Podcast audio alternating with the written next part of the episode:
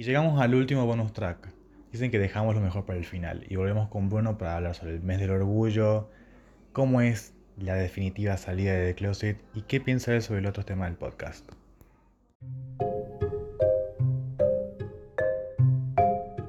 Bienvenido de vuelta, Bruno. Hola Miguel, ¿cómo estás? Feliz Pride. ¡Feliz orgullo! Hoy es el día del orgullo. Uh, sí. Bueno, este es el cuarto y último bonus track Perfecto. de la salida del closet, que fue el tema con más reproducciones en todo el podcast. Ay, qué lindo. Pero por lejos, o sea, por lejos realmente fue un- uno de los podcasts que más repercusión tuvo, que más respuestas hubo y que realmente a la gente le gustó un montón. Qué bueno, ¿Qué ¿no? se siente? No sé. ah. La verdad que está bueno, o sea, que se hayan interiorizado, que hayan escuchado, que se hayan tomado el tiempo para escuchar, eso está re bueno. A mí también me parece muy bueno el tema de que el tema de la salida del closet que es tan importante, o sea, se hayan, hayan como curioseado, ¿no? Y decir, a ver, ¿cómo, cómo lo vivieron? ¿Cómo es? ¿Qué tiene? Claro, cada uno tiene una experiencia distinta, ¿viste? Re, re, Quizás re. nosotros estamos, bueno, la sacamos barata. Dentro de todo. Pero bueno, este, eso yo creo que es eso, ¿no? Identificarse con el problema o con la situación, la circunstancia y decir, mira, a mí también me pasó esto, o a mí me pasó de otra forma y pertenecer a ese grupo, ¿viste? Claro, me parece muy bien. Está bueno. Este bonus track, que es Rompiendo el Closet, vamos a hacer un poquito más dentro de lo que fue la salida del closet, lo que viene después y todo, y vamos a hablar un poco sobre el tema de los otros podcasts. Buenísimo. Vamos a preguntar tu opinión, qué pensás, y al final, ya yo estoy planeando una segunda temporada, vos tenés que pensar en un tema que no será tratado, que te gustaría que se trate. Ah, buenísimo. Así me que encanta. tenés que andar pensando. Me encanta de una. Comenzando con el tema del closet. ¿Cómo, fue, ¿Cómo es para vos decir que sos gay, que estás en un ambiente nuevo, donde la gente no te conoce? Y ahora Ujú. es totalmente diferente, o sea, es obvio, digamos, pero es ya mucho más liberador, digamos, es aceptarse tal cual uno es y, y decir, bueno, ¿por qué ocultar otra, otros rasgos? Y no sé, me tengo que presentar tal cual soy, digamos. Claro. Entonces, este, es como dijimos, ¿viste? Primero tanteamos la situación, Vemos qué onda el grupo. vemos qué onda el grupo, si hay, si pinta un religioso, homofóbico por ahí. Mm. Eh, yo creo que no está bueno decir, che, me llamo, soy gay, o sea, porque no es una no, es un- no te condiciona eso, digamos, a tu personalidad ni nada. Sino que por ahí eh, los, los mismos- el mismo entorno se va dando cuenta y te va a llegar el momento que te van a preguntar, che, ¿tenés novia? ¿Qué onda? Bueno, por ejemplo, algo que no dije del, del último podcast es que este, mm, eh, mi tío me, me preguntaba de las chicas. O sea, o sea, mi tío tiene en su imagen esa- ese concepto de, digamos, de, de el típico, no sé, padre, hijo, eh, con fotos de, no sé, en una cancha de fútbol, ¿viste? El típico, Claro. La Viste familia ellos- común, digamos. Claro, ellos tienen un preconcepto, idealizan al hijo, cómo serán de grandes, bueno. Y yo tengo este tío que yo creo que más o menos me quiere adoptar así, porque yo nunca lo veo de la parte de mi otra familia.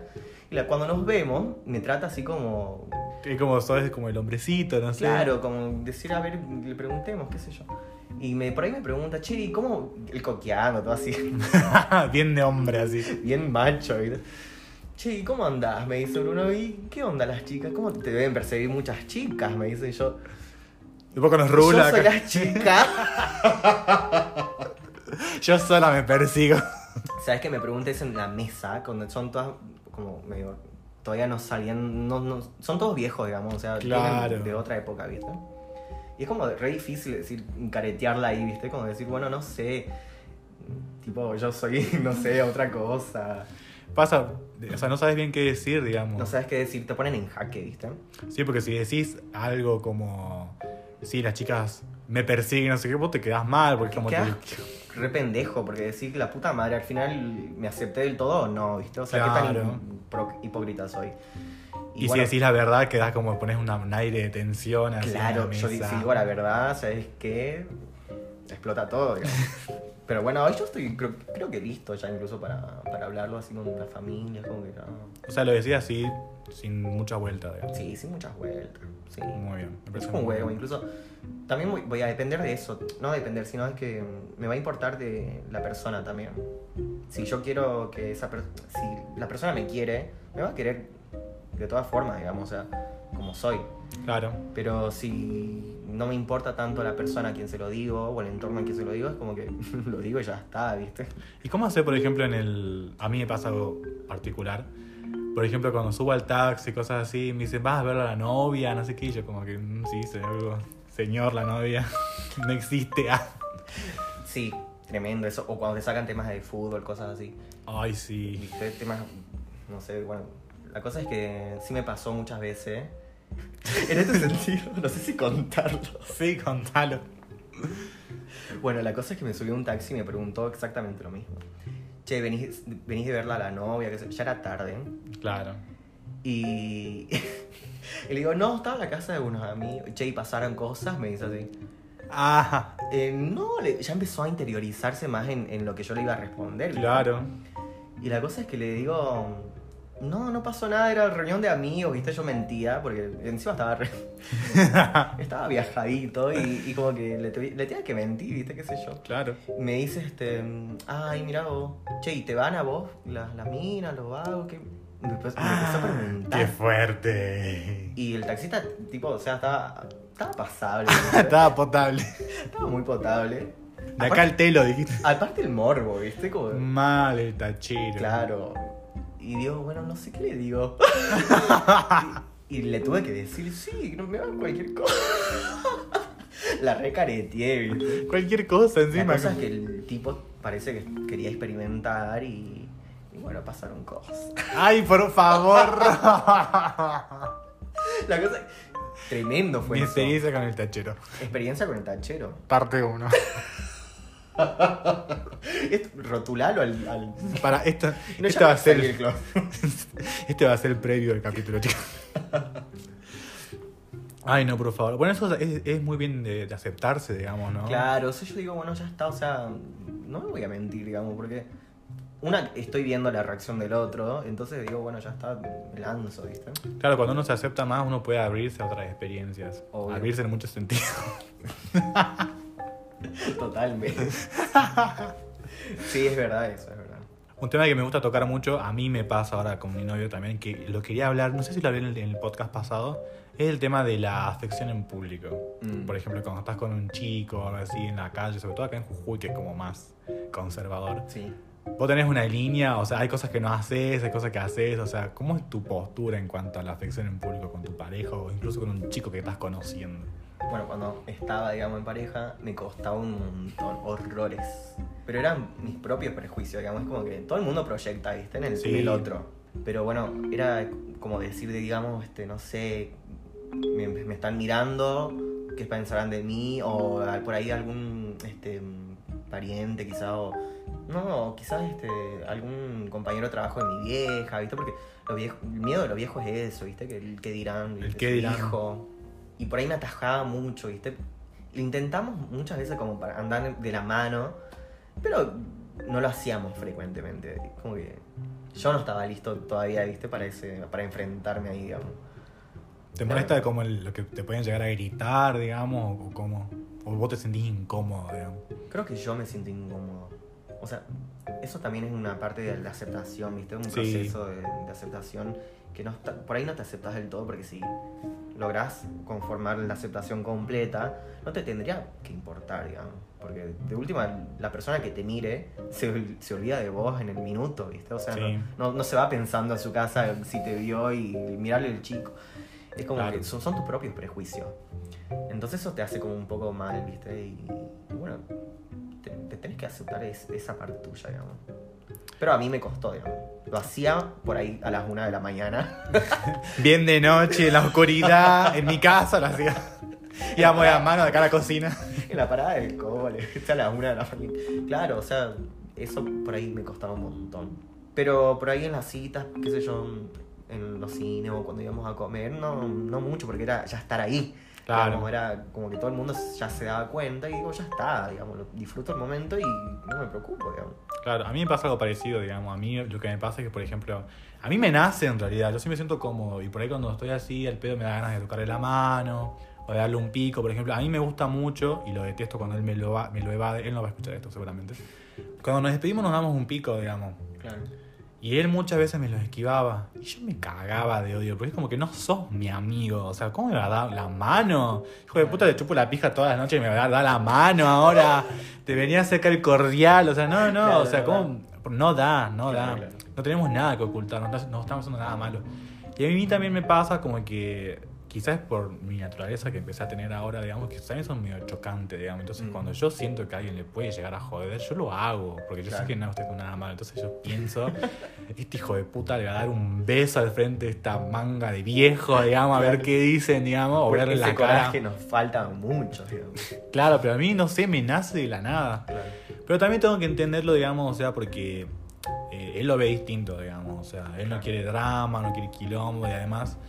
Eh, acá en Jujuy todos son así como más conservadores, Sí, todos totalmente. sabemos. Yo viví mucho de mi, de mi vida gay, digamos, en Córdoba, que es mucho más grande, que es mucho más liberal, entonces a mí nunca se me hizo un drama allá, por ejemplo. Yo estaba re acostumbrado a, a picos en el súper, ir de la mano, digamos, o sea, Claro, nunca tuve lindo, drama. digamos, ver esa naturalidad.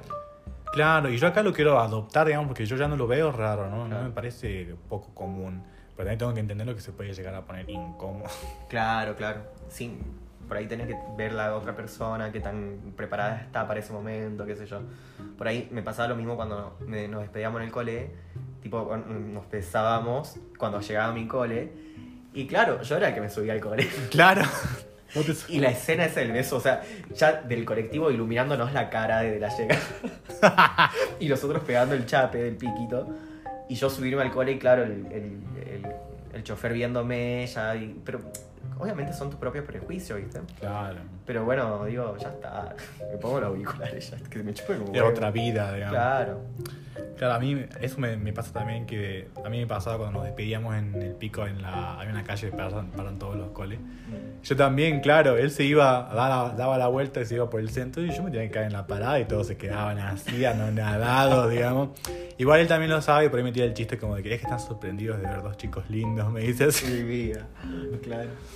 Pero, o sea, es algo que yo creo que lleva mucho en aceptar. Sí. Y yo creo que si lo podés hacer en público es como la total prueba de que vos también te aceptás en público. Claro, totalmente. Y por ahí es como también el miedo, ¿no? Por ahí de, de salir del closet o salir de esa parte de, de aceptación, digamos. Es el miedo porque existe, eh, sigue existiendo la homofobia, la intolerancia, sigue existiendo. Entonces uno por ahí tiene ese miedo a que le digan algo Sí. o que le griten a la calle o no sé, y como que no estás preparado para enfrentar esa situación totalmente negativa, ¿viste? Re fuerte, es muy Claro. fuerte. O sea, yo me hago el, picante todo, pero a mí me re jodería si me dicen algo. Claro, claro. Hay que hacerlo porque hoy es el Día del Orgullo. Hay que hacerlo, hay que hacerlo, Gente murió por nuestros derechos, chicos. Así que Claro. hay que hacerlo hoy. hay que hacerlo. Chapen en la calle. chapen, abrácense, vayan a comer, desen besos, desen muchos besos. Marchen. Ámense. Viva el amor. marchen. Y viva el amor. ¿Hay algo más en cuanto al tema del closet que te gustaría decir, explicar? Que cada uno- A mí, a mí en lo personal yo pienso que el tema del closet es muy personal. Cada uno tiene su tiempo, que cada uno decide cómo hacerlo también, ¿no? Yo tengo amigos que han Totalmente. salido por, por en pedo, digamos, otros que han salido por grupos de WhatsApp, o sea, para mí yo quiero cerrar el tema con es algo muy personal, es propio y el tiempo de cada uno. El tiempo de cada uno, cada uno lo lleva, lo... Nadie, no puede, no puedes sacar el closet a nadie, es como que uno tiene su propio proceso y a- Sí. yo me acuerdo que una vez también en, en un boliche, estábamos con mi grupo de amigos, muy paqui el grupo, porque yo no me relacionaba tampoco con, Claro. con chicos así gay, digamos, pero era muy pendejo, creo que a los 15 años. Y la cosa, no sé cómo salió el tema, que se dieron cuenta y, y me dijeron, che, Bruno, ya sabemos que no tenés que fingir más. Y yo, ah, Sentías atacado. obvio, y digo, ¿cómo reacciono? Y ahí nomás me abrazaron, viste, en medio del boliche, y fue como todo bizarro y bello. Y digo, bueno, ya está, viste, o sea, sí es verdad, soy puto, viste. Y uno, me, uno de ellos me preguntó, che, Bruno, y decime, vos que sos, vos que sos gay, me dice, yo estoy bueno, me dice. La puta madre, Ya comenzamos así. te juro. E- Está bueno eso porque tenés esa sensación de que te aceptan, digamos, pero uno también tiene que estar listo para procesarlo Claro. uno mismo Claro, y decirlo uno mismo. A mí también me pasaba que, claro, o sea, vos también sabés que la gente te va a aceptar. No que no, va, en mi caso yo sí lo sabía. Pero nada, vos tenés que digerirlo también, vos tenés que proyectar, vos tenés que Totalmente. sentirte cómodo, o sea, hace muy bien la gente que, que te dice que sí va a aceptar y todo, pero tienen que esperar que la otra persona lo diga. Claro, claro, totalmente. Y por ahí generamos expectativas, ¿viste? En, en cómo, digamos, este, pueden reaccionar nuestro entorno. Sí. Y esas expectativas pueden ser negativas o positivas, digamos, o sea, nuestro entorno por ahí, este, qué sé yo, nos puede recibir bien con las manos, no sé, con un abrazo y un beso y decir está todo bien, o no. Entonces, por ahí generar expectativas, digamos, no está tan bueno, o no adelantarse a las expectativas positivas, digamos, porque, no sé, por ahí eh, un poco que estar preparado para todo. Claro, sí, totalmente, es prepararse. sí. Y saber con quién hablar y todo, ¿viste? Sí, también eh, tenés que estar listo si las cosas salen mal también, yo siento. Eso. O sea, Eso hay que priorizarlo también, sobre Y todo que- si sos muy chico. Claro, totalmente. Porque uno cuando, no, cuando siente eso, digamos, de que por ahí no, no, no va a ser aceptado o por la persona que confía, obviamente se siente solo. Re. Entonces, este, bueno, le queremos decir que no se sientan solos si están en el closet. Siempre hay alguien ahí adentro. Siempre hay alguien, hay alguien, siempre hay una mariposa ahí por el- su alrededor que los va a sacar del closet. O no, que los va a ayudar, los va a acompañar y no, no se pueden sentir solos, digamos, o sea, jamás. Somos una comunidad. Claro. Cerrando el tema, ahora vamos a pasar tu opinión sobre los otros temas del podcast. Y pues quiero que me digas qué pensás de esto, tu experiencia, cosas así, ¿vale? Bien, El primer tema fue las relaciones a distancia. sí. Tu punto en las relaciones distancia. ¿Tuviste? ¿Qué pensás? ¿Funcionan? ¿No? Em, para mí sí puede llegar a funcionar. Es difícil, tenés que llegar a confiar mucho. Es, es- es- lleva tiempo más que personalmente, ¿viste? Sí. Lleva un poco más de tiempo, pero yo creo que hay que plantear todo en cuando conoces a la persona, digamos, que no está lejos. Eh, planteárselo, mira, che, pasa esto, estaría bueno que abramos la relación por ahí si querés hacer otras cosas, qué sé yo. Ya te metiste todo acá, otro tema, relaciones abiertas, todo, ¿viste?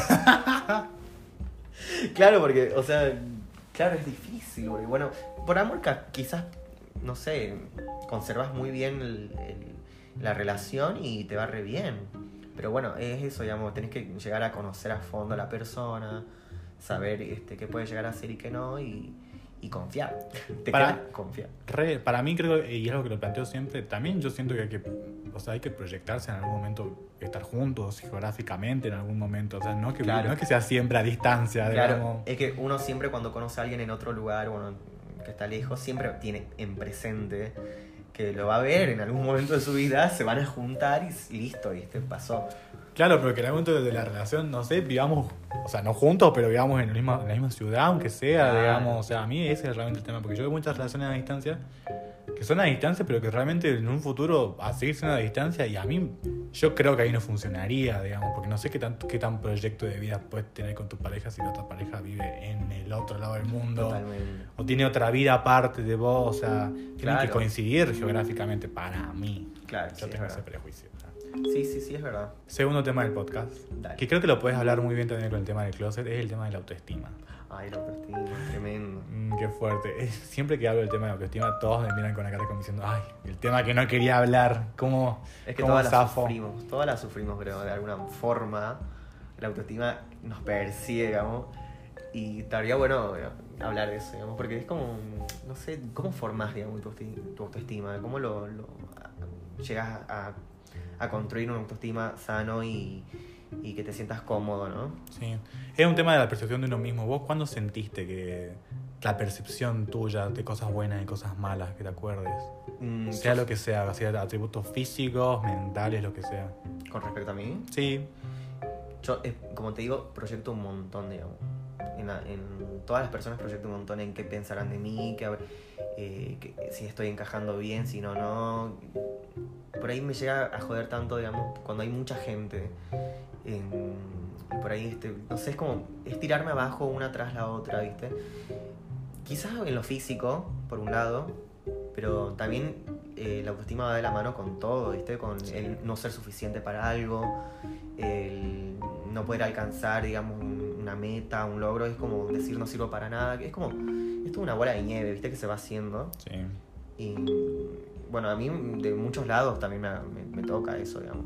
De- por ahí incluso hasta en el trabajo, de decir, no, Lo que hago no está bueno. lo que hago no está bueno, o no sé, digamos, no estoy listo para hacer este tipo de cosas. Es no sé, son inseguridades que uno mismo las tiene, la- las interioriza ¿Y cómo las gestionas? Y... ¿Cómo las resolves? Por ejemplo, eh, estando en relación nos costó un montón, digamos. Porque era. Era es- esa compensación, ¿viste? De, la, de, la, de mi pareja que me decía, digamos, cosas lindas. Bueno, ella- como que yo, yo compraba y consumía eso, digamos. Como que él me hacía bien eso, digamos. Pero mm, está mal, digamos, porque es como que. Te hace falta alguien más para... Claro, es como completarse, ¿viste? De alguna forma y no necesitamos a nadie para completar, ¿no? Chicos, por favor. Me pasa lo mismo que a vos. Como que yo agarro mucho lo que dicen los demás y yo mismo me lo compro. Pero también cuando pasa algo malo, alguien, alguien dice algo malo de vos, vos también te lo compras y también Totalmente. lo consumís. Y también te lo crees. te lo crees, cuando te llegas a creer, las palabras pesan un montón y por ahí te dicen cosas pendejas, cosas chiquititas y, y obviamente van a tener el mismo peso que cualquier otra palabra pesada, mala, digamos, pero uno mismo va, le va dando esa carga, ¿viste? Sí. A las palabras y a los prejuicios y a todo. Por eso es que nos afectan tanto. Sí, es verdad. A mí me pasa muchas veces que, por ejemplo, yo tengo como un, eh, un problema personal o, o como, por ejemplo, una inseguridad personal. Y quizás la otra persona me lo tira algo de chiste o como una ligera palabra y yo me lo compro tanto que lo interiorizo, lo riego, crece y se vuelve un problema Sí, enorme. Totalmente, totalmente. Me siento poco suficiente, siento que no, no lo puedo lograr. O sea, a mí me pasa mucho eso que yo soy muy de absorber las cosas, la más mínima que sea, y después me la compro tanto que después no, no sé cómo pararlo, digamos, no sé cómo cortarlo. Totalmente, es verdad. Sí, a mí muchas veces también pasó eso. El tercer tema, la adolescencia.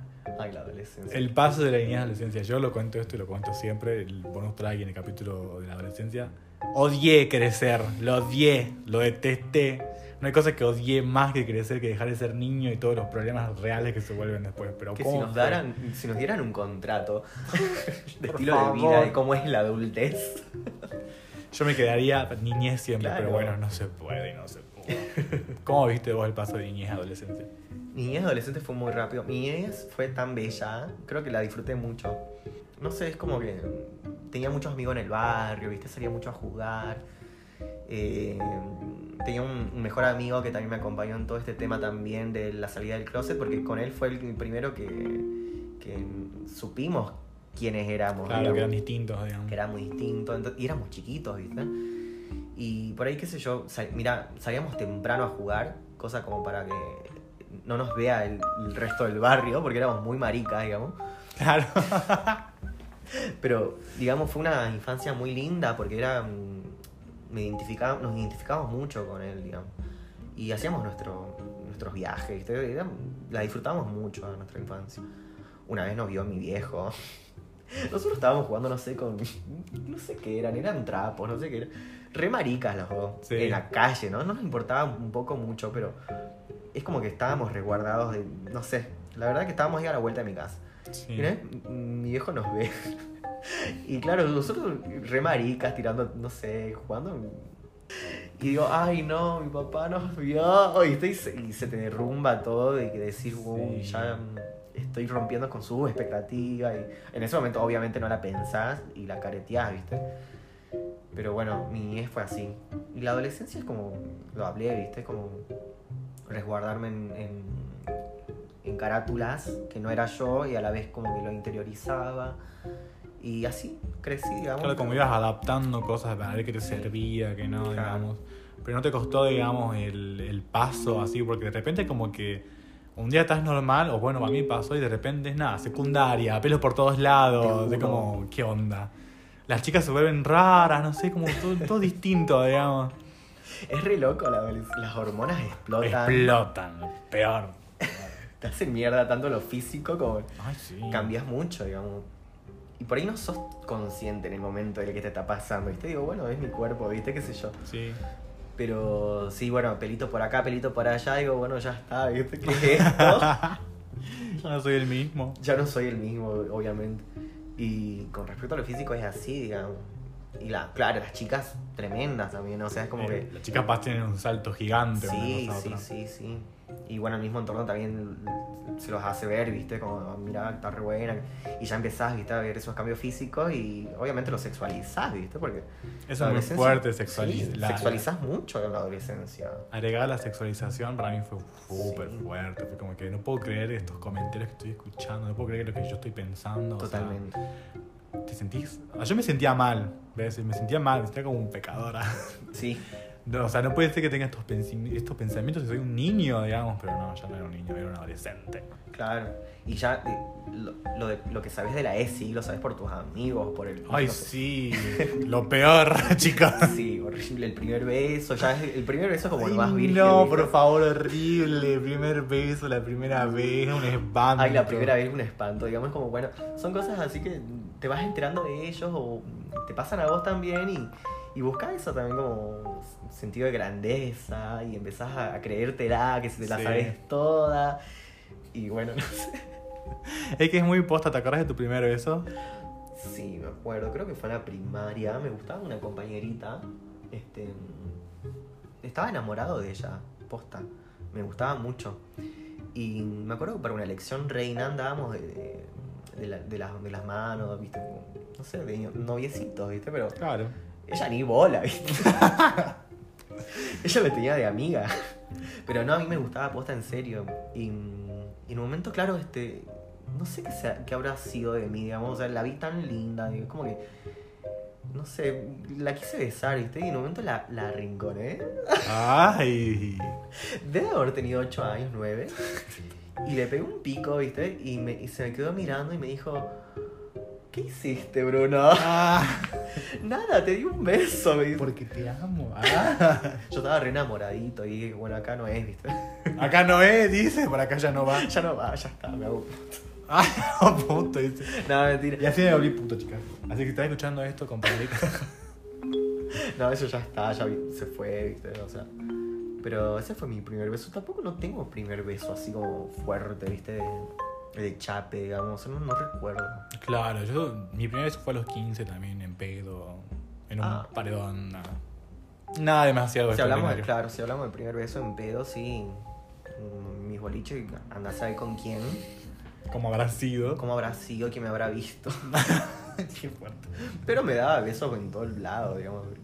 ¿Viste? Es que la adolescencia es eso también, tipo, como que, bueno, vamos a probar a ver qué onda. Vamos a probar. Si no es hoy, ¿cuándo? Sí, o sea, vamos a ver qué onda, qué me gusta, qué no. Sí. Cuarto tema. Bien. No sé si vos lo, lo viviste, es el cambiarse de carrera. Em, sí, sí, pero no, no fue mucho, no fue muy pesado. digamos. A ver, ¿cómo elegiste vos tu carrera? Eh, íbamos a hacer eh, comunicación social acá en Humanidades y, y nada, creo que fuimos una semana. fuimos dos semanas, tipo, era- había mucha gente, era, Ay. no era mi lugar, no era mi lugar. Porque no sé, no, eran ellos, no sé, No estabas cómodo. no estaba cómodo, competían mucho, había mucha competencia, ¿viste? Y no iba para nada con mi perfil, dije, chau, esto no es lo mío, primero hago lo, lo que tenía en mente y listo, ahí cambia. Pero no fue dramático, pues fue acá, digamos, o sea, tampoco Claro. que me, me mudé ni nada, ¿viste? Como otros chicos que la sufren, digamos. Sí, se fueron. Arre. Claro. Hablaba en tercera persona a la otra. Yo me fui, chicos. Y no me gustó lo que estudié. Claro, ¿viste? Es como... Yo no viví todo eso, ¿viste? Bueno. En Salta también hice, pero bueno, estaba más o menos relacionado con lo que estudié acá. Claro, claro, claro. O sea, vos tenías una idea de lo que querías hacer, te diste cuenta que ese aspecto no te gustó y ya comenzaste de lleno a otra cosa. Claro, listo, digo, no, esto no, esto no, listo, de cabeza, hacerlo, terminarlo y listo, ya está. Sí, yo siempre tuve una idea tuya de que ibas a ser diseño gráfico. Sí, yo desde séptimo tenía Sí. pensado diseñador gráfico o arquitectura, ¿viste? Digo, arquitectura no, porque mucha matemática era pésimo. Ay, te. Encima, un, un compañero me, me dice, este... Un compañero me dice, este... Bruno, no ven casi nada de matemática. No ven mucho, es más cálculos, qué sé yo. Pero no es tanto, digamos, no es, es una materia, qué sé yo. Y cuando me dijo eso, no sé. Entonces ya te asustabas, digamos. Claro. Pero bueno, esa era mi, mi, mi segunda opción, digamos. Pero Claro. no, yo fui por el diseñador gráfico. Y ya soy diseñador gráfico. Ahora soy diseñador gráfico. Recibida, titulada. Recibida, titulada, trabajando, ejerciendo. Ay, bien ahí, quien pudiera. Quinto tema del podcast. Sí. Salud mental. Bien. Este es un tema que lo hablamos mucho en el tema de, también de la pandemia, ¿no? Lo jodido que es. También lo hablamos del tema del prejuicio que tiene la gente con el tema de la salud mental. O sea, ¿cuál es tu punto con la salud mental? Las pastillas, este, la terapia, ¿cómo lo viviste vos? La salud mental es todo un tema. Arre. Es fuerte, es Es fuerte. muy fuerte. Y está re bueno que lo hablan, que que se lo pueda hablar, digamos. Porque para mí es primordial. Yo creo que, no sé, tendría que ser obliga- obligación, digamos, eh, terapia, ir a terapia desde la adolescencia, porque es como te dan esas herramientas, ¿viste? Como para solucionar cosas y no frustrarte y, y no, no generar otras... Y gestionar tus emociones, claro. Totalmente. Proyectarte. Y con esto de la pandemia y la salud mental, ¿cómo lo puedes relacionar? Para mí eso es muy enfermizo también, digamos, o sea, es como, somos seres sociales, no podemos estar encerrados, ¿viste? Para alguna gente, ¿viste? Que le, le- como que le funcionó, porque es como que, bueno, son más solitarios, qué sé yo. Sí. No, no me pesó mucho, ¿viste? Claro. O- obviamente sí quería ver a mis amigos, quería salir, extrañaba mi vida anterior. Viste que ahora es post pandemia y todo eso. Y, pero Como que no te pesó así de. claro, no me pesó, no me pesó, digamos. Hay gente que sí la sufrió porque obviamente su entorno familiar es retóxico o no tienen privacidad, qué sé yo. Y obviamente eso te va como aislando y, y obviamente no puedes escapar de tus emociones en ese lugar, digamos. Claro. en cuatro paredes, digamos, y estás ahí viviendo con vos mismo, con tus miedos, con tu, un montón de cosas. Y obviamente se- es re difícil hablarlo, digamos, con otra persona que... Sí, porque existe como ese prejuicio, ¿no? Como de. Está bien contarle que, nada, me siento mal. loco". Claro. O sea, ¿cómo lo, ¿cómo lo digo? A mí me pasa mucho eso también. No sé cómo expresar mis emociones, digamos. de, Hoy estoy mal, pero no sé cómo decirlo. Totalmente. O sea, realmente no, no sé cómo hacerlo, no sé cómo pedir ayuda. O sea, es muy importante eso también. Saber sí, cómo saber cómo y cuándo a vos te hace falta terapia, te hace falta medicamento. O sea, eso para mí es muy importante, conocerte a vos mismo. Conocerte a vos mismo y si tenés a alguien en confianza, no dudes en decirlo cómo te sentís, porque bueno, él te va a dar también su punto de vista y obviamente hay un, un acompañamiento la amistad, ¿viste? Sí. Por ahí los padres, bueno, cada familia es diferente. Pero bueno, si los padres no, no están ahí para ayudarte, qué sé yo, bueno, está bueno que busques vos la ayuda, digamos, de otra forma. Sí, lo bueno es que no te encierres en vos mismo. Eso. Sexto tema, que ahora sí lo vamos a discutir. El amor. Ay, el amor, no. ¿Cómo te ha ido en el amor? Cuéntanos. Me lo averigua Dios. Y perdona. Me fue, no creo que bien. Ay, no. Eh, sí, me fue bien, qué sé yo. O sea, tuve. mm, Me pude conocer también mucho ahí en la relación. Y sí, me permití amar, me permití este, dar eh, muchas cosas. Viste, cuando estás enamorada, das muchas cosas de vos. Sí. Eh, también te alejas de personas. Pero obviamente eso está mal, digamos, porque, bueno. O sea, Esas personas son parte de tu vida, también son parte de vos. Claro. Mm, pero bueno, creo que la viví bien. Obviamente pasaron cosas, hay pelea. Es sano que haya pelea, pero que se traten de solucionarlas, ¿viste? Y mm, eso, digamos, como que la viví bien. Todo tiene su principio y final, ¿viste? Es- Lo que yo quería plantear es siempre el ideal romántico, digamos. O sea, ¿tu pareja cumple o cumplió las expectativas que vos tenías de lo que era tener novio? Es que como que yo nunca este, quise ponerme de novio. Es como que yo soy alma libre, ¿viste? Alma libre es como, no sé, muy. Soy muy individu- no individualista, sino en el punto del, del egocentrismo, sino es que disfruto mucho mi soledad. Como independiente. Totalmente independiente, y incluso afectivamente. Y es como que disfruto mucho mi soledad, lo que, lo que yo puedo llegar a hacer, digamos, como que disfruto lo que hago solo, digamos. Claro. Y cuando estoy con la otra persona es, es justamente eso, digamos, es que está la otra persona ahí, brindarle también esa atención que él requiere, porque es todo recíproco, ¿viste? Claro. Y O sea que vos no tenías como expectativas que tenían que cumplir, por ejemplo. Vos veías cómo se iba dando. se iba dando, se iba dando. No, la verdad que no tuve expectativas. Claro. Yo sí, la verdad que, y mi novio también, y es algo que lo sentimos mucho tiempo, o sea, nosotros tenemos como la idea de lo que es estar en una relación y lo que queremos el uno del otro. Y cuando no, no cumplimos esas expectativas es un bajón porque te planteas todo, digamos, si funciona o no, si lo, si lo quiero cambiar o no, porque tampoco está bueno Eso. querer cambiar a otra persona para que se acople a vos. Vos tenés que Tal quererla cual. como es. Y, cual. y también cada persona tiene una forma distinta de querer. A mí me pasa mucho, por ejemplo, a mí me encanta, me encanta, me encanta regalar cosas. Mm. O sea, es mi forma de, de expresar amor. Yo veo algo que te gusta o yo sé que te puede gustar y yo voy y lo compro y te lo doy, ¿viste? Claro. Pero no voy, digamos, como después abrazarte a la noche y darte cariño y decir te amo, Claro. digamos. Pero eso no quiere decir que no te ame, so- solo que lo expreso distinto, digamos. Totalmente, cada uno tiene una forma de expresar el cariño totalmente diferente. Claro. Mm, sí, el lenguaje del amor es muy importante. sí, es muy Y hay que aprender a entender el uno del otro. Y eso yo creo que es algo que estamos aprendiendo mi novio y yo. Así que vamos viendo todavía. Está bueno. Séptimo tema, Bien. drogas. Ay, no. ¿Qué es eso? Ah, Comencemos por algo muy normal, que es lo que siempre pregunto en este, en este aspecto. La droga más común es el alcohol. Sí, ¿Cómo fue tu primera experiencia en el alcohol? ¿Vos sabías que era una droga? O sea, ¿cómo, ¿cómo tenías interiorizado el alcohol? el alcohol claramente era inhibidor, ¿viste? Es inhibidor. Y la primera vez que empezamos a tomar, muy pendejos, muy pendejos. eh, yo para caretearla, porque, o sea, no es que me gustaba tomar alcohol, pero empezamos como a, no sé, tipo mezclar vino, cerveza, cosas así. Y obviamente es para entrar en ese círculo, ¿viste? Para Pertenecer, pertenecer. parte de la adolescencia. Parte de la se- Sí, ahí la descubrís, digamos. Sí. Yo creo que el alcohol lo descubrís ahí. Y mm, claro, 14, 15 años ya empezás a consumir y, y tenés tus primeras marchas, ¿viste? Se vuelve anecdótico. Altas marchas, digamos, que ya. muy difícil, digamos, de contar. Sí, yo me acuerdo igual. ¿eh? que fue eso, fue fuerte. Creo que eso fue mi primer pedo. Claro, yo sí me acuerdo de tu primer match. Yo estaba ahí, Claro. presente. Sí. Fue muy fuerte. Esa fue la primera vez que yo tomé también. Sí, ¿te acuerdas que eras nuevo y te invitamos así de una? Sí, re. Yo lo viví así también, digamos, porque yo era que no íbamos a juntar y yo realmente pensé que íbamos, no sé, jugar a las cartas, qué sé yo. Claro.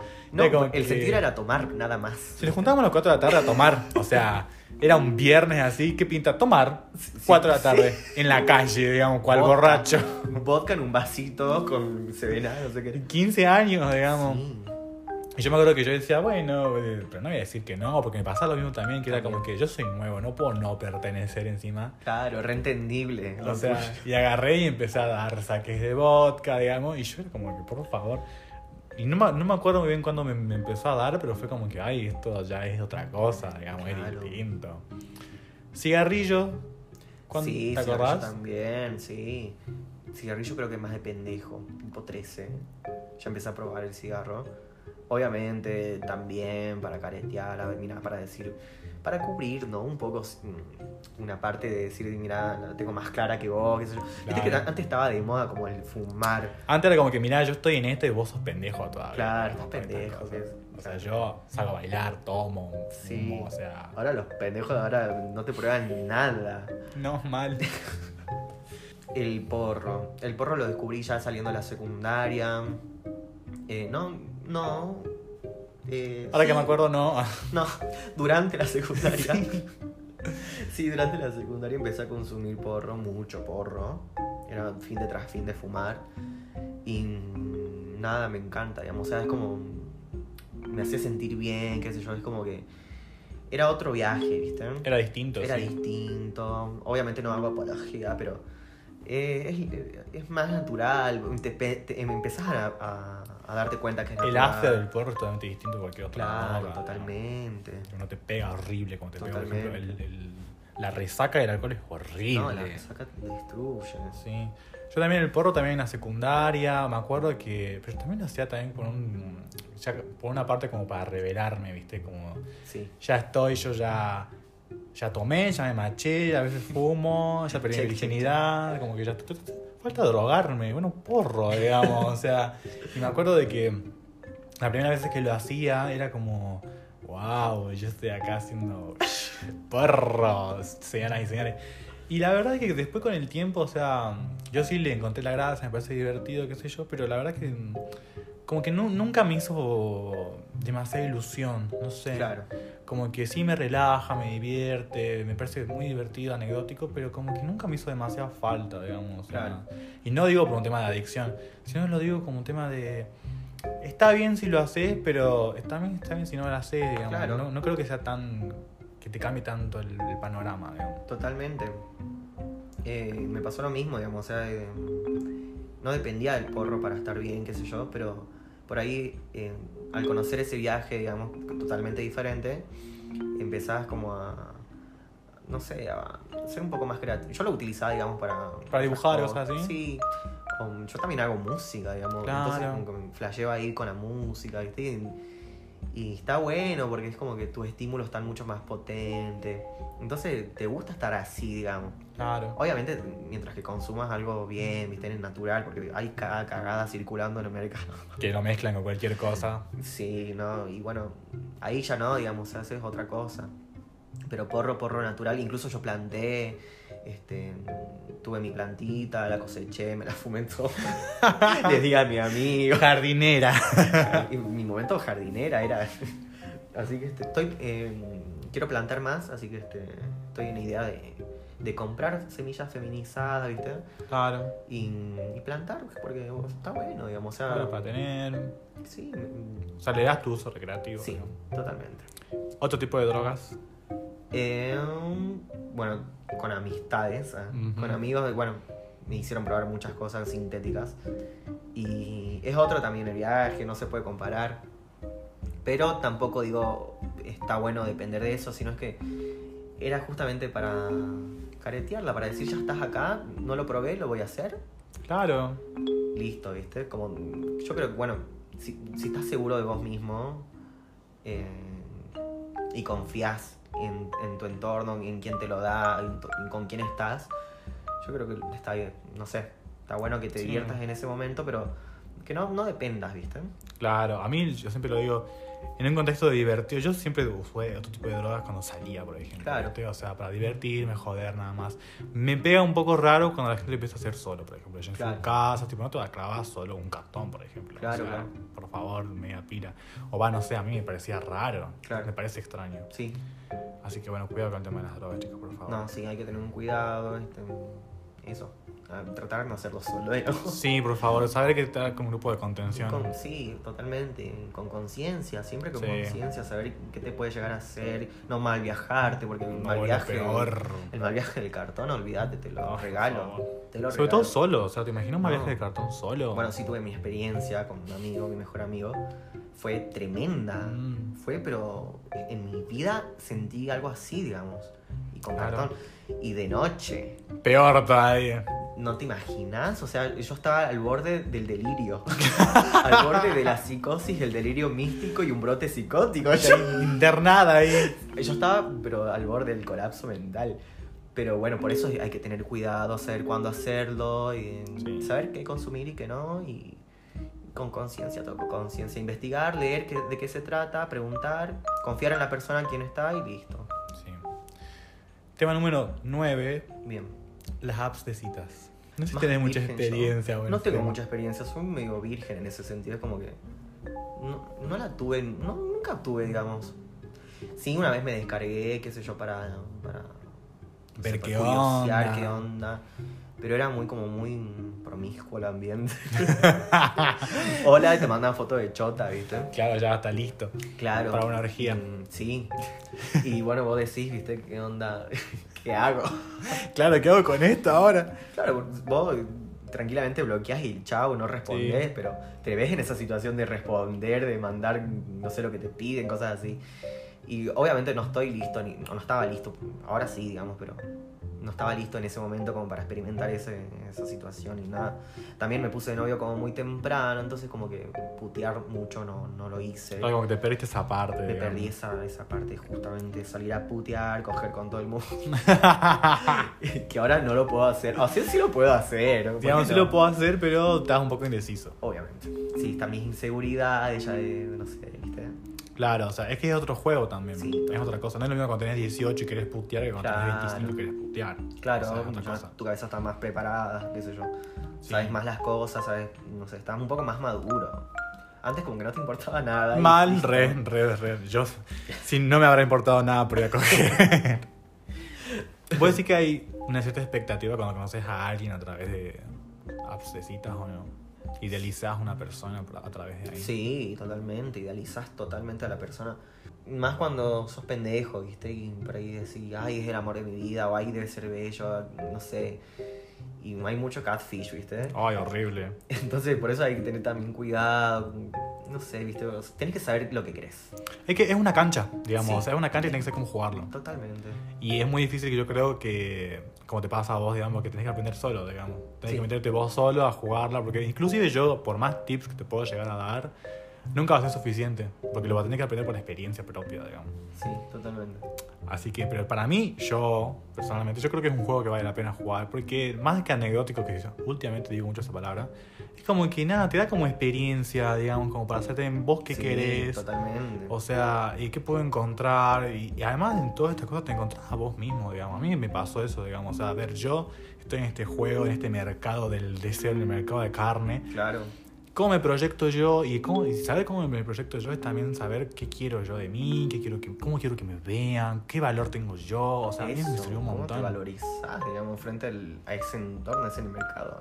Sí. ¿Cómo te vendés, digamos? Claro, ¿cómo te vendés? Con lugar ya. Con el autito, ¿viste? Transporte. sí, te juro. Movilidad. Movilidad disponible. Eso también, digamos, depende de, de la app de cita que haya, digamos. Hay un cierto contexto. Tiene un código todo. Hay códigos. Y, por ejemplo, en, bueno, en esa que sabemos todo, es como, no sé, muy Es promiscuidad, digamos. mucha promiscuidad. Y obviamente está el, el, el hetero tapado, el bi, ¿viste? Que- Sí, tiene eso, eso Ay, es, es una selva Qué eso, o bronca. sea, Porque el discreto, oh, discreto no afeminado, ¿viste? Masculino. re masculino. Ay, no, no, no es para pegarle un chirlo. Uno lee eso y dice, bueno, ya, Ya está, no, eso no es lo mío, ¿viste? bloqueada. Sí. Yo diría que es un tema que hay, que hay que intentarlo, vos, Bruno. Ah, Lo voy a intentar, voy a putearme. En algún momento, cuando te sientas cómodo. Cuando me sienta cómodo, todavía estoy saliendo a mi. Sí, vos tenés muchas otras cosas cargadas, así que yo creo que cuando te sientas más cómodo, te metes en este quilombo, un quilombo a la vez, por en favor. Este quilombo y bueno, me, me saco yo solo. Claro, como siempre, los Claro, problemas. sí. Último tema del podcast, que fue el tema del 2020. ¿Cómo lo viviste vos, la pandemia? ¿Qué proyectos tenías inclusive que no se pudieron cumplir o que lo estás poniendo para ahora? O sea, ¿cómo fue para vos el año? Mm, Para mí va a sonar feo, pero fue bastante positivo. Pero bueno, em, con respecto al negocio, pues yo tenía como eh, planeado, digamos, este, trabajar, digamos, en, en el kiosco ¿viste? del colegio. Claro.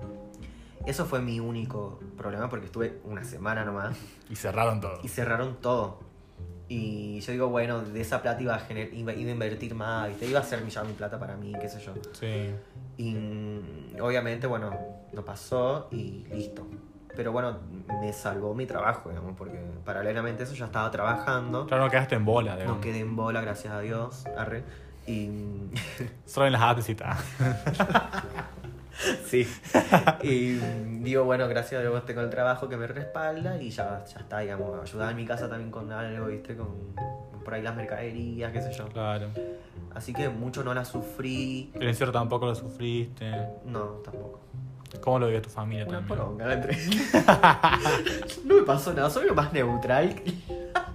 La pandemia ni la sentí, la verdad. Yo no sé qué tanto se queja la gente. Te juro. No, bueno, es que sí, muy neutral lo vi. Es como que yo en mi cabeza tengo, trato de organizar todo, ¿viste? Claro. Pero como que pasó, digamos. Claro, Ya ya está. Por suerte no tuve familiares que se fueron ni nada. Claro. Pero sé que, bueno, hay personas que perdieron y que. El trabajo. Sí, perdieron, cerraron con, el comercio, un montón de cosas. Debe haber sido un. No sé, horrible. Horrible. No, no, no tenés escapatoria. Claro, que. Y además todo se te viene abajo porque está todo cerrado, no podés abrir nada, los Claro. precios suben. te desmoralizás completamente y decís, bueno, ahora cómo salgo como pueda y no sé, viste, Sí, ayuda donde sea, digamos. Claro. Hemos llegado al final del bonus track. Buenísimo, bien. Y eh, es, el tema del- es la semana del orgullo. Ay, Hay que amarse. Hay que, hay que amarse mucho, chicos. Ahora yo tengo una pregunta para vos. Yo tengo planeada una segunda temporada. Hay un Perfecto. tema, hay un tema que, que no lo que no lo he tratado, el, que lo quiero tratar en la segunda temporada, pero me gustaría que vos me digas Ujú. cuál te gustaría que se hable. Bien, de todo lo que hablamos. No, no de todo lo que hablamos, un tema de que vos incluso pensás que, que hace falta discutir. A mí, me, a mí me hizo mucho ruido, por eso lo estoy mencionando, que vos me dijiste las relaciones abiertas cuando hablamos. Es un tema que yo no hablé. Sí, está bueno eh, a plantear eso, digamos. Y cuando hablamos de relaciones abiertas, vos también planeás o planteás los amigos con derecho, cosas así, o son como temas aparte. Es muy difícil eso, porque es, es como que en mi caso yo siento que podría hacerlo. Siento que se podría ah, llegar a un Hablar, acuerdo, sí. a un acuerdo y, y- y confiar, ¿viste? En- con quién lo haces y, y tener esa seguridad de que todo va a estar bien, digamos, o sea, no dramatizar tanto y que podés abrir tu relación, porque bueno, este, no somos propiedad de nadie tampoco. Claro. Pero mm, yo creo que estaría bueno hablarlo a eso, profundizar mucho más en ese tema, porque por ahí la monogamia es como que... mm, Es otro tema es también. otro tema, ¿viste? Y es- tiene sus polémicas, ¿viste? Bueno, pero bueno, creo que acá en Jujuy es difícil, Es otra cosa ya. otra cosa. Pero bueno, viste que en otros países como que sin nada. Mal, es más hay, normal. hay amigos que son pareja, digamos, o sea, entre Sí. tres amigos. La trireja, hablar poliamor, es otro tema también. lo- re loco. La otra vez en TikTok vi una pareja de tres chicos. Que eran pareja primero, no, eran una Dos. pareja de novios y integraron a uno que era amigo de ellos. Y digo, qué genialidad, digamos, o sea, está re bueno. Eso es como de construcción totalmente de lo que es una pareja. digo, Claro. de- no sé, eso es formar el trío, ese es como ya otra cosa, digamos. Estaría bueno para profundizar eso. Así que quedamos anotados, relaciones abiertas. Anotadísimo. Y con un- todas las ramas que viene el poliamor, el amigo con derecho, todo lo que venga así. Ah, el amigo con derecho, tremendo. Eso se tendría que hacer ley, ¿ah? Así que bueno, muchas gracias Bruno por ser parte del Gracias último bonus track. Último bonus track, espero que estén buenos. Chicos, escúchenlos en 1.5. Re. Por favor, se los pido. Re, re, re. Ah, se los pido. Y sos el capítulo más escuchado, así que te dejamos lo mejor para el final. Gracias, Miguel. La verdad que re lindo todo esto lo que estás haciendo. Es re valorable porque hablan muchos temas importantes. Temas que pasamos todos, creo. Sí. Todos, todos. Y está bueno que tengas esta visibilización y bueno, bueno visibilización entre metafóricamente. Se hace lo que se puede. Que Ah. se escuche. arre. y mm, nada, Miguel, eso, agradecerte. Dale. Agradecerte por todo el espacio este. Está bueno. Muchas gracias a todos los que nos escucharon, a este el otro capítulo. Y nada, nos vemos ya creo que en agosto, en septiembre que saco otra temporada ya. Buenísimo, Miguel. Ahí estoy presente. Dale, nos estaremos viendo quizás. Dale, Miguel. Nos vemos, chao. Muchas gracias, chao.